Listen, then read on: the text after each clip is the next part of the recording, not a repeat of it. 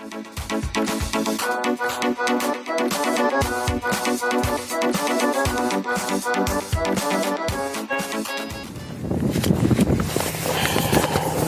jetzt muss ich mal gucken, wie ich euch hier möglichst winddicht verstaue in meiner Jacke, so dass ihr dann trotzdem noch was hört, wenn hier der Wind über mich hinwegfegt. Dann werde ich mal ein bisschen so den Kopf nach unten beim Sprechen, was ein bisschen ungünstig für mich ist, aber gut, werden wir hinkriegen. Herzlich willkommen zu einem weiteren Schwank aus meiner Jugend. Mm. Ich sitze hier so ein bisschen ungünstig im Wind, aber wenigstens in der Sonne. Mitten in einem wunderschönen Feld mit traumhaft schönen Löwenzahnblüten. Mein Blick schweift hinüber zum Hochgrat. Das ist mein Lieblingsberg in, im Allgäu. Das ist mein Hausberg oder besser gesagt der Hausberg von Oberstaufen.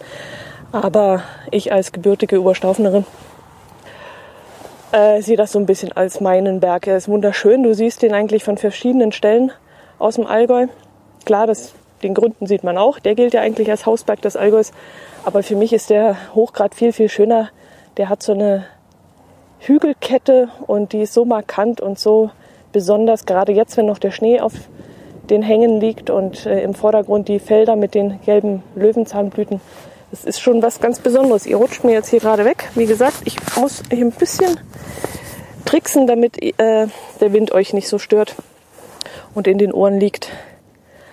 Ähm, ja, ich habe eine Fahrradtour gemacht. Im ähm, Moment habe ich Kilometerstand 37, aber ich bin noch lange nicht zu Hause. Und das Anstrengendste kommt jetzt noch. Ich habe jetzt zwar schon ein paar Buckel hinter mir, aber es liegen auch noch einige vor mir. Ich habe heute das Thema Tiere mitgebracht. Das habe ich mir schon länger notiert, um davon euch zu erzählen, denn wir haben immer wieder mal Tiergeschichten, die recht spannend sind. Irgendwie scheinen wir das anzuziehen und ähm, ich dachte, im Schwank in meiner Jugend, von meiner Jugend kann ich das sicherlich mal unterbringen. Ähm, vor vielen Jahren waren wir mal, oh, jetzt kommt Camping-Content, Achtung. Vor vielen Jahren waren wir mal am Gardasee im Urlaub und wir waren mit dem Motorrad hingefahren und hatten ein Zelt dabei, das uns ein Begleitfahrzeug mitgenommen hatte, muss ich so sagen. Und ähm, das war ein Hauszelt, ein großes. Und wir hatten das Hauszelt aufgebaut und haben dann darin geschlafen und nachts höre ich plötzlich irgendwas rascheln. Und mein Herz allerliebster, der ist nachts nicht wach zu kriegen. Und ich habe es als erstes gemerkt und habe gedacht, verdammt, was machst du denn jetzt, wenn das jetzt ein Einbrecher ist, der kommt hier rein und will das Geld draußen klauen oder irgendwas, der will uns was tun, was machst du denn jetzt? Und unser Innenzelt, das war ein bisschen kaputt schon, also der Reißverschluss des Innenzeltes war kaputt. Und ähm, wir hatten sicherheitshalber, damit es nicht so reinzieht und nicht so kalt reinkommt, eine große Decke davor gehängt. Und ich habe dann vorsichtig die Decke gegriffen, habe meine Beine angezogen und mit dem Vorsatz, jetzt die Beine nach draußen zu schlagen und den Angreifer erstmal eins in die Körpermitte zu geben, habe ich dann diese Decke beiseite gerissen und wollte zuschlagen. Und als ich die Decke so beiseite riss, war da niemand. Und ich habe dann so nach, ja, also in, in Manneshöhe geschaut, da war niemand. Und habe dann langsam den Blick nach unten schweifen lassen und plötzlich stand da so ein kleiner Hund vor uns, vor mir. Erstmal war ich erleichtert, aber andererseits will ich ja keinen fremden Hund in meinem Zelt haben. Also habe ich mein Herz allerliebsten geweckt. Das war dann auch ein bisschen anstrengend, weil ich weiß ja nicht, wie es euch gehen würde, wenn plötzlich euer Partner neben euch liegt, euch wachrüttelt mitten aus dem Schlaf und sagt, ein Hund, ein Hund, ein Hund, schau mal, ein Hund, mach den Hund weg, ah, hier ist ein Hund. Ja, und wir haben dann den Hund mit der Badeschlappe, haben wir den so rausgedrückt, man musste ja nicht, ein fremder Hund, vielleicht verlaust oder so, keine Ahnung, haben wir den Hund aus dem Zelt gedrückt und haben ihm hinter ihm wieder die Tür zugezogen mit dem Reißverschluss. Es hat keine fünf Minuten gedauert. Mein Herz allerliebster hat schon wieder geschlafen. Plötzlich höre ich wieder raschel, raschel, raschel. Da war der Hund wieder im Zelt, vor unserem Innenzelt gelegen. Da dachte ich mir, naja, so gefährlich sah der ja nicht aus. Das war so ein ganz kleiner, flauschiger Spitzmischlinge, würde ich jetzt mal sagen, aber so rotbraunes Fell. Habe ich gedacht, lässt den halt da liegen, ist ja wurscht. Es war dann noch eine recht unruhige Nacht, denn der gute Hund neigte zum Schnarchen und hat auch immer wieder so geschlappert, so vor sich hingeschlappert. Und ähm, ja, es war dann eine sehr unruhige Nacht, wenn du dann vor dir so in Kopfnähe, vielleicht so 50 Zentimeter, Meter, neben dir so einen fremden Hund hast, der dann die ganze Zeit macht. Aber süß war es trotzdem, war dann ganz witzig. Am nächsten Tag wollten wir ihn dann vertreiben, der ließ sich aber nicht vertreiben, dem hat das in unserem Zelt gut gefallen. Jetzt war es aber der Tag der Abreise und wir haben dann das Zelt um ihn herum abgebaut. Das hat ihn dann auch nicht gestört, der ist trotzdem da liegen geblieben. Und als wir dann fahren wollten, ist er dann hinter uns hergedackelt, hat sich vor die Autotür gesetzt. Also wir waren ja mit dem Motorrad unterwegs, aber das Begleitfahrzeug eben. Und hat sich vor die Tür gesetzt und wollte jetzt da mitfahren. Ich weiß nicht mehr, ob der Hund ein Halsband hatte. Ich glaube nicht, weil sonst hätten wir sicherlich geschaut, wem er gehört. Er war aber relativ gepflegt und ich denke mal, der hatte irgendein Herrchen, aber war halt ausgebüxt. Und wir haben ihn dann zurückgelassen, denn äh, es war sicherlich besser für ihn, als wenn wir ihn jetzt geklaut hätten und mit nach Deutschland genommen hätten. Eine andere Geschichte war auch am gleichen Campingplatz. Wir waren dann ein paar Jahre später mit dem eigenen Wohnwagen dort und morgens sind wir raus, ähm, haben Brötchen geholt, haben unseren Frühstückstisch draußen gedeckt und plötzlich kam ein Schwan um die Ecke. Wer selber schon mal vielleicht so ein, zwei Meter vor einem Schwan gestanden hat, der weiß, dass das sehr imposante Tiere sind. Und das war auch ein sehr imposantes Tier, vor allem imposant, wenn dann plötzlich zwei Junge hinter ihm hergedackelt kamen, die vielleicht ja fast genauso groß wie er schon waren, aber eben deutlich noch Jungtiere waren. Ja, ihr ahnt es, äh, Schwäne und dann auch noch Jungtiere, das kann ein gefährliches, eine gefährliche Situation geben und das war es dann auch. Der Schwan hat bei uns am Tisch gebettelt und ich habe dann äh, aus lauter Verzweiflung ihm mein Marmeladenbrötchen zerrupft und hingeschmissen. Und er hat immer danach geschnappt und wenn ich ihm nichts mehr gegeben hat, hat er mich angezischt hat die Flügel ausgebreitet und ist auf mich zu. Also es war eine sehr, sehr unangenehme Situation. Irgendwann nachher wusste ich mir nicht mehr zu helfen und ich habe mit dem Vogel geredet. Ich habe also, was heißt geredet? Also ihr, ihr wisst ja, wie das so ist mit Tieren. Man vermenschlicht die schnell, redet plötzlich wie mit kleinen Kindern mit ihnen und so ähnlich habe ich es auch gemacht. Ich habe also sehr beruhigend auf ihn eingesprochen und sehr lange, sonore Töne ausgesprochen und immer wieder, ja, ja, gut, gut, ja. Also, also wenn ich ein paar Kühe vom Feld eintreiben würde, habe ich dann halt immer ho, ho, ho mit dem Vieh geredet.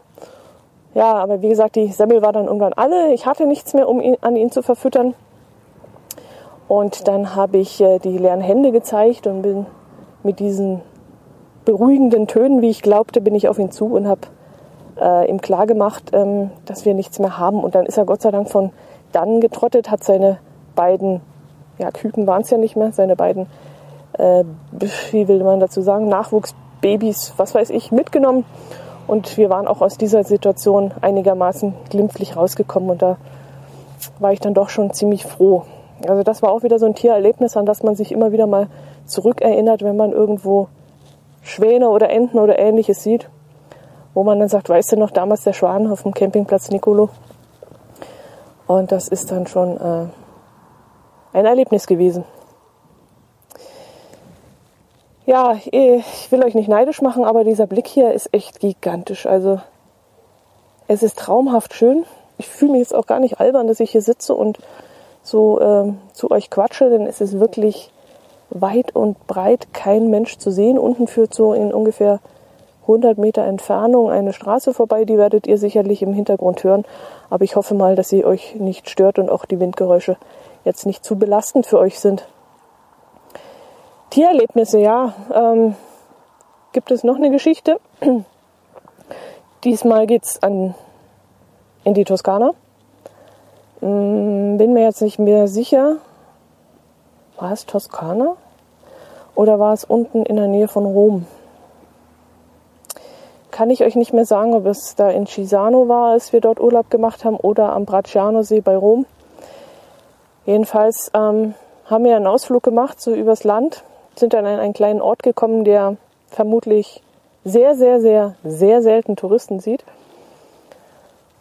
Und aus welchen Gründen auch immer hatte ich da eine alte Burganlage entdeckt und da wollten wir hingehen und uns das anschauen. Und dann sind wir zu dieser Burganlage spaziert und plötzlich läuft aus dem Ort heraus ein kleiner Hund hinter uns her, so ein richtiger Mischling. Äh, keine Ahnung, was da drin war. Es war ein ganz kurzhaariger, vielleicht so 50 Zentimeter hoch, ähm, auch so ein rotbraunes Fell, aber ganz, ganz kurze Haare. Äh, Schlappohren, das kann ich mich noch erinnern. Und der lief hinter uns her und äh, war sehr anhänglich. Und das Einzige, was ihn so aufhalten konnten, konnte, waren die Mohnblumen am Wegesrand. Die hatten es ihm angetan und die schienen auch sehr gut zu schmecken. Jedenfalls hat er immer diese Mohnblumen gefressen. Und ich hatte irgendwie im Hinterkopf, dass Mohn ja ein berauschendes Mittelchen ist. Und deswegen habe ich den Köter kurzerhand Kiffer genannt. Ähm, ja, Kiffer ist dann hinter uns hergelaufen bis, zum, bis zu dieser Burg oder da, was, das, was davon übrig blieb. Und äh, da war auch eine ganz lustige Situation. Er ist wirklich mir von keinen Meter von der Seite gewichen. So, jetzt hoffe ich, ist, der Wind nimmt jetzt wieder zu, dass ihr nicht gestört werdet. Ähm, der Hund ist also nicht. Äh, strecke ich euch immer noch ein bisschen hoch wieder. So. Der Hund ist also nicht von meiner Seite gewichen und äh, was das Schöne äh, und das Interessante war, mh, mm, die Burg stand auf einem Hügel. Und ich bin dann zu der mh, Außenmauer gegangen und wollte jetzt über die Mauer hinweg ins Tal schauen. Und äh, ich habe dann meinen Kopf über die Mauer gestreckt und habe in dem Moment einen Schreck gekriegt, weil nämlich der Wind, der vom Tal hochfegte und am Fels und an der Mauer entlang über die Mauer fegte und in dem Moment, wo ich den Kopf über die Mauer steckte, pfiff es mir um die Ohren. Also mir hätte es beinahe die Mütze, mein Käppi vom Kopf genommen, die Haare wehten im Wind und ich habe so eine richtige Fuhre Wind in, den, in die Nase gekriegt und auch etwas Staub und so. Und das Witzige an der Sache war, der Hund, wie gesagt, er wich nicht von meiner Seite, der hat dann auch immer ganz interessiert getan, so von wegen, nimm mich mit, mit mir kannst du alles angucken, ich mache mit dir Sightseeing. Ähm, hat immer in die Richtung geschaut, in die ich geschaut habe, so von wegen, oh Wahnsinn, was du da gerade entdeckt hast und das ist ganz toll und ich finde das spitze, nimm mich mit. Und dieser Hund stand eben jetzt an dieser Mauer neben mir, natürlich unterhalb der Mauer, weil die war ungefähr so ein Meter, Meter, ja, Meter hoch. Und der Hund war eben kleiner und äh, in der Mauer waren aber so eine Art, hm, weiß nicht, ob das Schießscharten mal waren, jedenfalls kleine Löcher, ich würde jetzt mal so sagen 15 cm breit und das Doppelte hoch. Und weil der Hund ja immer das gemacht hat, was ich gemacht habe, nämlich in diesem Fall die Aussicht genossen, hat er seine Nase in diese Schießscharte gesteckt. Und ihr könnt jetzt ungefähr ahnen, was jetzt kommt. Der Wind hat natürlich auch nicht Halt gemacht von dieser Schießscharte und hat sich dort durch dieses Loch durchgedrückt. Und als der Hund dann an die Schießscharte gegangen ist, fegte ihm der Wind so entgegen. Und, und man sah dann nur noch die Ohren flattern im Wind und die Barthaare und das Fell und die, die Lefzen so ein bisschen im Mundwinkel flatterten so in diesem Wind. Und das war ein selten dämliches Bild. Und da denke ich heute noch zu, äh, dran zurück, wie das ausgesehen hat, als der Hund da zwei Schritte nach vorne gegangen ist, um ganz interessiert durch diese Schießstarte zu schauen. Und das war wirklich ein lustiges Bild. Der Hund ist dann noch mit uns zurückgegangen. Kiffer hat uns dann noch zum Auto begleitet. Und da war dann die gleiche Situation wie beim anderen Hund. Der wollte doch glatt in den Kofferraum hupfen und mitgehen. Und das haben wir dann natürlich nicht gemacht. Vor allem dieser Hund sah dann wirklich sehr ungepflegt aus. Und ich vermute mal, dass der einige Parasiten mitgeschleppt hätte. Auch den Hund haben wir dann zurückgelassen. Ich glaube in der Freiheit oder in seiner Heimat, da ist er dann besser aufgehoben, als wenn wir ihn unerlaubt mitnehmen. Ich weiß nicht, wie ihr da reagiert hättet. Ich habe zum Beispiel mal einen Kollegen gehabt, der hat mal aus Spanien, glaube ich, war es, oder aus Kroatien, Italien. Der war jedenfalls im Urlaub und der hat äh, auch mal einen Dackel äh, damals noch unerlaubterweise über die Grenze geschmuggelt und hat den mitgenommen. Ähm, ich weiß nicht, ob man sowas machen darf, ob man es sollte, ob es dann Ärger gibt. Ich kenne mich da nicht aus, aber was hätte es genützt? Wir wollten damals keinen Hund und äh, hätten uns auch gar keinen leisten können aufgrund der Arbeitszeiten, so wie heute auch. Und deswegen ähm, habe ich den einfach nicht mitgenommen. Es ist wirklich traumhaft schön, der, der Hochgrad immer noch im Schnee. Die, die, das, das schöne Weiß, also wir hatten ja vor kurzem erst wieder Schnee. Um uns euch so ein bisschen Datum mitzugeben, äh, ich war jetzt gerade vor einer Dreiviertelstunde äh, bei der Allgäu Orient Rallye an der ersten Station. Das wird sicherlich auch Thema in der Hörmupfel sein oder im Nord-Süd-Gefälle noch. Und wenn ihr das jetzt hier hört, was ja wieder Konserve ist, dann ist es schon ein bisschen länger her. Denn äh, den Schwank aus der Jugend, den nehme ich irgendwann mal, wenn es mit Zeit und Lust ist, einfach mal auf. Und wenn ich Zeit und Lust habe, das online zu stellen, beziehungsweise wenn ihr irgendeine Durststrecke habt, wo ich euch mal in der Hörmupfel nicht so viele Sachen erzählen kann, dann bekommt ihr eben mal wieder einen Schwank aus meiner Jugend auf die Ohren. Ich habe noch was aufgeschrieben, Tiere, aber mir fällt das nicht ein. Ich könnte jetzt noch eine Weile drum rumreden oder so. Ich kann jetzt auch nicht an meine Tasche, weil sonst raschelt zu sehr. Äh, wenn mir das jetzt einfallen würde. Tiere. Auf auf sprach der Fuchs zum Hasen, hörte nicht den Jäger blasen. Genau, da war eigentlich auch erst die Idee entstanden, dass ich euch was von Tieren erzähle.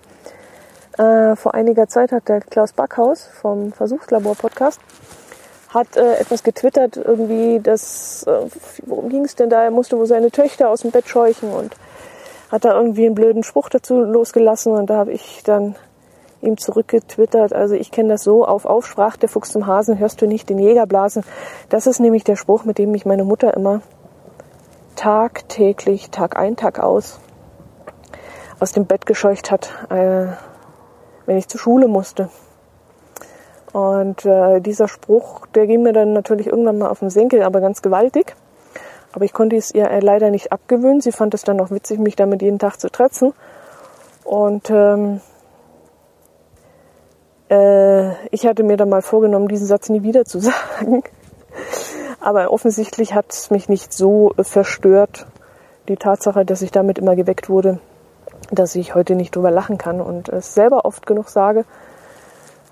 Wenn wir mal am Sonntag zu faul sind, aufzustehen und die Sonne aber reinscheint und ich dann sage, auf, auf, sprach der Fuchs zum Hasen, hörst du nicht den Jäger blasen? Ich weiß gar nicht, woher dieser dämliche Spruch kommt. Ist auch irgendwie, ja, Sinn ergibt es schon, aber warum sollte der Fuchs zum Hasen sagen, los, lass uns springen, der Jäger kommt? Wo der Fuchs doch eigentlich des Hasens Feind ist? Könnte ich vielleicht mal nachforschen, was das Ganze zu bedeuten hat. Wer das erfunden hat und was das für einen Sinn ergibt. Seht ihr, das hat mich eigentlich äh, gar nicht so sehr verstört, als sonst hätte ich der, der Sache wäre ich dann so schon auf den Grund gegangen irgendwie. Ich muss jetzt wirklich mal, jetzt müsst ihr da durch. Äh, zack, ich muss jetzt nämlich wirklich an mein Handy, das ich übrigens in Flugmodus gestellt habe, bevor ich es gleich neben dem Aufnahmegerät hingelegt habe. Und wollte, ja genau, habe jetzt mal Evernote aufgemacht. Stört euch das jetzt hier? So. Und äh, hol mir jetzt mal Schwank aus meiner Jugend. Hund im Hauszelt habe ich erzählt. Schwan habe ich erzählt. Tiergeschichten. Ja, das sind die Tiergeschichten auf Aussprach der Fuchs. Jawohl. Was nervt im Fernsehen? Ich habe jetzt die Woche irgendwas gesehen. Ich weiß es nicht mehr, wo es war. Wahrscheinlich ist es bei Twitter an mir vorbeigerauscht. Hm. Ich glaube schon, bei Twitter. Nein, in der Zeitung.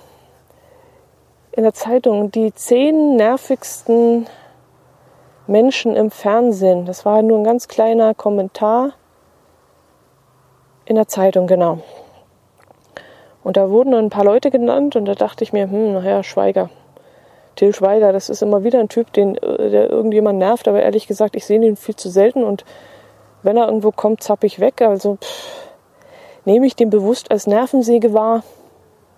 Nein, Till Schweiger geht mir am Rand vorbei. Nee, nö, nix. Aber mir ist dann sofort eine Person aufgefallen und das ist ähm, Christine Neubauer. Heißt die Neubauer? Ich glaube, die ist Neubauer, gell? Das ist eine Schauspielerin, die war vor zwei Jahren, glaube ich, so omnipräsent Die war wirklich in jedem Sender, an jedem Tag irgendwo zu sehen. Du konntest nicht an ihr vorbeikommen. Du hast irgendwie ARD angeschaut, da war ein Spielfilm. Wer war drin? Diese Christine Neubauer. Du hast weiter in ein anderes Programm, wer war eine, eine Wiederholung von irgendeinem Schokoladengedönsfilm, wer war die Schokolatier-Tante? Es war die Neubauer. Und das heißt die Neubauer. Ja, ich glaube schon. Christine heißt sie jedenfalls. Ich, ich habe jetzt so ein Déjà-vu, als wenn ich es euch schon mal erzählt hätte, aber ihr könnt ja auch nicht jede Folge gehört haben. Äh, ich hatte mal vor, einiger, vor einigen Jahren, da lief noch Wetten Das, da hat diese Neubauer in Wetten Das ist die in München im Olympiastadion mit diesem äh, Fly, Fly-Gedöns da übers Olympiastadion gesprungen. Das ist so eine Art, ja, du wirst da eingehängt und dann kannst du an so einem am Drahtseil über das Olympiastadion hinweg gleiten. Das Ganze, ich weiß gar nicht mehr, was das kostet. Ich habe es zu meinem Geburtstag mal geschenkt gekriegt und fand das endgeil. Ähm, ich hätte es mich nicht getraut, aber ich habe gedacht, wenn diese Dussli, wenn diese Neubauer das schafft, dann werde ich doch das auch schaffen. Und ähm, ja, ich bin dann, habe das Geschenk gerne angenommen. Wir haben dann so eine, so eine äh, Glasdachtour im Olympiastadion gemacht. Da wurde ein bisschen was über den Bau des Olympiastadions erzählt und ja, was das für eine Bedeutung für die Olympischen Winterspiele hatte und wie es dann weiterging und wie es heute genutzt wird und was für ein Zuschussgeschäft das ist und wie man das erhalten kann und all sowas. Und am Abschluss dieser Führung, die man da auf diesem Glasdach hatte, man ist wirklich oben auf diesem Glasdach äh, entlang gelaufen, war dann so eingehängt mit einem Seil. Und am Schluss dieser Führung wurde man eben an so eine Plattform geführt, wurde dann eingehängt im Seil und man konnte dann springen und also in dieses Seil reinspringen und dann dieses lange Drahtseil entlang über das Olympiastadion hinweg gleiten. Und als es dann soweit war und ich da zu dieser Rampe kam und vor mir so, ich war relativ früh dran, ich habe mich relativ schnell angestellt, weil ich nicht äh, sehen wollte, was mit den anderen ist, sondern ich wollte es einfach hinter mir haben. Ähm, das waren dann vielleicht noch zwei Meter bis zur Rampe und ich habe gedacht, oh scheiße, was machst du hier? Drehst du um, gehst du wieder zurück? Und dann war aber genau diese Neubauer so in meinem Kopf drin, dachte, wenn die das gemacht hat, da wirst du doch jetzt nicht kneifen. Und da bin ich dann auf diese Rampe, habe mich da hingestellt und dann ging eigentlich alles ziemlich schnell. Also es war dann will euch eigentlich von der Sekunde erzählen, als ich beschlossen habe zu springen. Das war dann so ein irres Gefühl. Das war so, alles aus einer Hand zu geben. Ähm, das klingt jetzt vielleicht blöd, aber das Leben auch aus der Hand zu geben. Das Schicksal, alles, was dranhängt, gibst du jetzt aus der Hand in dem Moment, weil du nichts mehr im Griff hast. Also egal, was da jetzt passiert wäre, ich hätte nicht mehr eingreifen können, wenn jetzt das Seil plötzlich nicht gehoben hätte oder wenn irgendwas in diesem Moment passiert wäre, ich hätte nichts mehr tun können. Und du hast wirklich die ganze Situation, alles um dich herum aus, dem, aus der Hand gegeben. Eine ähnliche Situation hatte ich mal, als ich auf dem Heimflug von Thailand war. Da kamen wir in einen Sturm und äh, der Hagel oder der Regen oder irgendwas prasselte so stark an die Außenwand des Flugzeugs, dass du nichts mehr gehört hast, so laut war das. Und auf dem Bildschirm äh, hast du dann gesehen, wie das Flugzeug so 130, 150, 170 Meter plötzlich abfällt und wieder steigt und wieder abfällt. So lange, bis der Kapitän dann beschlossen hat, ähm, diesen Bildschirm auszuschalten. Wahrscheinlich werden da einige ein bisschen Angst gekriegt haben. Und das war so auch so eine Situation, wo ich gedacht habe, okay, wenn es jetzt sein soll, dann ist es halt so. Dann war es das jetzt halt. Und das sind zwei Erfahrungen, wo ich ähm, interessant finde, weil ich dadurch gelernt habe, dass, dass man keine Angst vor dem Tod haben muss. Es klingt jetzt vielleicht für euch ein bisschen äh, übertrieben oder Gott, jetzt redet ihr auch noch über den Tod, aber ehrlich, es war so eine Situation, wo ich dachte, du wirst dann wahrscheinlich zum Schluss so mit irgendwelchen Endorphinen oder was weiß ich zugepumpt. Äh, keine Ahnung, was das für Zeug ist, was da freigesetzt wird in dem Moment im Körper. Aber du hast keine Angst mehr. Du hast vor dem, was da kommt, keine Angst mehr. Und das war auch so in diesem, vor diesem Sprung im Olympia. Moment. Entschuldigung. Äh, ja, jetzt muss ich es doch noch in Auphonic bearbeiten, weil damit ihr jetzt diesen Lieser nicht um die Ohren gepfeffert kriegt. Ähm, ja, ich, ähm, wo war ich jetzt gerade? Achso, an dem Sprung, genau. In diesem Moment von diesem Sprung habe ich wirklich alles losgelassen. Es war vielleicht nur eine Sekunde. Mir kam es länger vor, vielleicht auch drei, vier, aber ich glaube, es war wirklich nur eine Sekunde. Und in dieser Sekunde war, war man völlig frei und hatte keine Angst. Und es war einfach nicht mehr in meiner Hand, was da passiert. Und das war wirklich ein, irre, ein irres Gefühl. Weil ich bin so ein bisschen ein Mensch, der immer irgendwie mh, mm, die Dinge im Griff hat oder wenn er sie nicht im Griff hat, weiß, wie er sie lösen kann oder wie er jemand findet, der sie lösen kann. Also ähm, ich glaube, ich kann das, das Leben meistern, aber ich wüsste nicht, wie ich den Tod meistern, meistern soll. Und diese beiden Erfahrungen, wo ich dann gemerkt habe, das ist egal, weil in diesem Moment musst du nichts mehr tun, die fand ich schon irre. Also das war äh, zwei ganz besondere Erlebnisse. Das eine natürlich nicht besonders, also nicht in meiner Hand. Ich konnte nichts, ich konnte nichts, konnte nichts beeinflussen. Aber das andere, das war eben bis zu dem Punkt von dem Sprung war es eben in meiner Hand. Ich hätte jederzeit umdrehen können und das Ganze abblasen können, aber in dieser Sekunde des Sprungs eben nicht mehr und das war, das war irre. Ja, das war wieder ein Erlebnis, was ich mir äh, notiert hatte, wo ich jetzt völlig abgeschweift bin, weil ich wollte euch ja eigentlich sagen, was im Fernsehen nervt. Ja, wie gesagt, diese Christine Dingsbums, die hat mich genervt. Äh, wer nicht mich nervt als Schauspielerin, ist auch die Santa Berger, die mag ich überhaupt nicht. Dann gibt es da so eine Kommissarin, die mich auch immer nervt, aber deren Name mir entfallen ist. Da schwärmen immer meine älteren Kollegen so von der, weil das sie dann so eine tolle Frau wäre. Und ich jedes Mal denke ich mir, boah, wie kann man die auf die Menschheit loslassen? Äh, weiß ich nicht. Also jedenfalls gibt es da noch eine Schauspielerin, wo ich immer wegzappe. Ähm, ich hätte sie mir mal alle notieren müssen, fällt mir gerade ein. Also wie gesagt, die Christine Dingsbums, die war die erste, die mir irgendwie eingefallen ist wo mich tierisch nervt.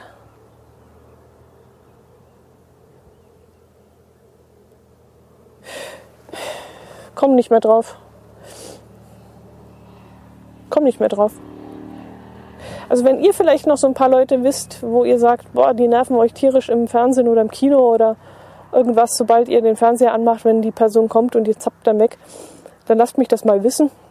Jeder hat ja so seine anderen Vorlieben bzw. Äh, Nervereien, die einen stören. Und das würde mich dann schon interessieren. Ich komme nicht mehr drauf. Ist das doof? Ich hätte es mir wirklich notieren müssen, aber das ist mir auf der Fahrt zur Arbeit mal eingefallen und habe ich es mir ganz schnell gemerkt und auch schnell notiert äh, auf dem Handrücken. Ich mache das immer ganz gerne. Ich habe einen Kugelschreiber im Auto liegen und wenn mir irgendwas einfällt, dann schreibe ich das immer auf dem Handrücken. Ist mir auch schon mal passiert, als mir vor mir ein LKW eine Eisplatte verloren hat und die genau auf mein Dach geknallt ist. Da habe ich dann auch einen Kugelschreiber rausgenommen. Ich habe so Kugelschreiber, die haben sind so spezielle, die kosten 2,60, 3,20 oder so. Die schreiben auch ähm, auf feuchtem und fettigem Grund. Und äh, so einen habe ich bei mir im Auto liegen und da kann ich mir dann immer solche Sachen notieren. Ah ja, ist das wie Stulle? Genau, das ist auch noch so ein Ausdruck weil wir vorhin, weil ich das Thema angesprochen habe, ähm, mit dem Fuchs und Hasen, diesen Spruch. Ein weiterer Spruch aus meiner Jugend ist äh, zum Beispiel, jetzt genießt das Zeug doch mal, ähm, du, isst, du isst das ja wie Stulle. Stulle äh, kennt ihr sicherlich oder ist euch ein Begriff. Stulle ist ein äh, Brot, ein belegtes Brot, ähm, was die Berliner allgemein hin sagen. Der Begriff Stulle ist also ein Butterbrot oder ein Wurstbrot oder sowas. Und ähm, wenn man etwas wie Stulle isst, dann ist es äh, der Hinweis, dass man es hineinschlingt, weil man Hunger hat. Und ähm, wenn ich also irgendwie mal ein Eis sehr reingeschlungen habe oder ein Stück Schokolade oder irgendwas, dann äh, und es nicht zu würdigen wusste, dass das etwas Besonderes ist, dann hat, ähm, haben meine Eltern immer gesagt, beziehungsweise meine Mutter, schling doch nicht so, du isst das ja wie Stulle so auf die Art, genieß doch das, das ist doch was Besonderes. Und äh, vielleicht ist das auch der Grund, vielleicht hat mich das auch so geprägt und geformt, weil ich nämlich mh, mm, ein Genießer bin. Ich habe euch ja schon oft erzählt, dass ich gerne esse und dass ich mir auch gerne mal im Tannenhof in Weiler ein Fünf-Gänge-Menü gönne oder irgend sowas oder auch mal ein paar sehr exklusive Pralinen oder so. Und äh, die kaufe ich mir dann und die genieße ich dann halt auch. Und äh, ich habe jetzt die letzten Pralinen, die ich mir in Coburg gekauft habe. War das Coburg? Ja. Die habe ich drei Wochen gehabt im Kühlschrank. Ähm, ich glaube, da verzweifelt auch mein Herz allerliebster manchmal, weil bei uns in der Speisekammer immer irgendwas Leckeres auf meiner Seite liegt und ähm, bei ihm das Zeug immer so schnell alle ist. Und äh, das natürlich verführerisch ist, wenn auf meiner Seite immer noch so leckere Sachen liegen. Aber ich bin eben so ein wahnsinniger Genießer. Also ich kann wirklich an so einer Pralinenschachtel über Wochen hinweg das genießen und wirklich jeden Abend nur so ein Stückchen und habe das dann auch ewig im Mund. Und ich weiß nicht, ob das der Grund war, hm, warum, ja, dass das vielleicht eine Erziehungssache ist oder so, dass ich so geimpft wurde dass ich eben so edle Sachen und tolle Sachen einfach zu schätzen weiß. Oder ich habe mich einfach selber in die Richtung entwickelt, ich weiß es nicht. Ich habe früher natürlich auch äh, als Kind, äh, keine Ahnung, ein Dolomiti-Eis gegessen, was ja reinste Zuckerware ist. Oder ähm, Esspapier oder solche komischen Gummischlangen oder irgend so ein Kram. Und das würde ich heute natürlich nicht mehr essen, aber ähm, ich könnte ja heute auch die die 0815 Tafel Schokoladen essen, aber das gibt mir nichts mehr. Also ich mag es dann lieber, etwas ganz Exklusives und Besonderes zu essen und das halt ewig zu genießen und äh, ist im, im, im Verständnis meiner, meiner Lieben und Freunde und so um mich herum ein bisschen schwierig, das zu verklickern. Ich kriege halt doch öfters mal einen Milka-Hasen geschenkt wo ich nicht allzu viel damit anzufangen weiß. Da wären mir fünf exklusive Pralinen irgendeiner exklusiven Firma wahrscheinlich lieber als äh, zehn Osterhasen. Oder mal eine Schachtel Moscherie, die, was ich sehr gerne genieße, oder diese edlen Tropfen, wenn es denn sein muss. Aber ähm, ja, äh, ist immer ein bisschen schwer verständlich zu machen, dass man dann lieber so etwas mag und lieber die belgischen Pralinen als ähm, wenig belgische Pralinen als viel normale Schokolade. Ja, du isst das ja wie Stulle, deswegen kam ich da auf diese Idee.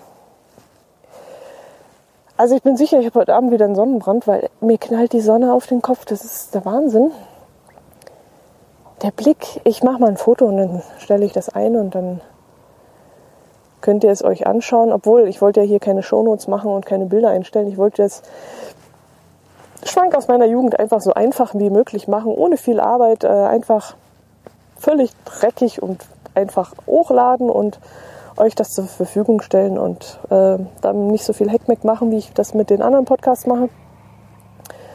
Keine Shownotes, keine Kapitelmarken, keine Bilder. Einfach raufrotzen ins Internet und fertig.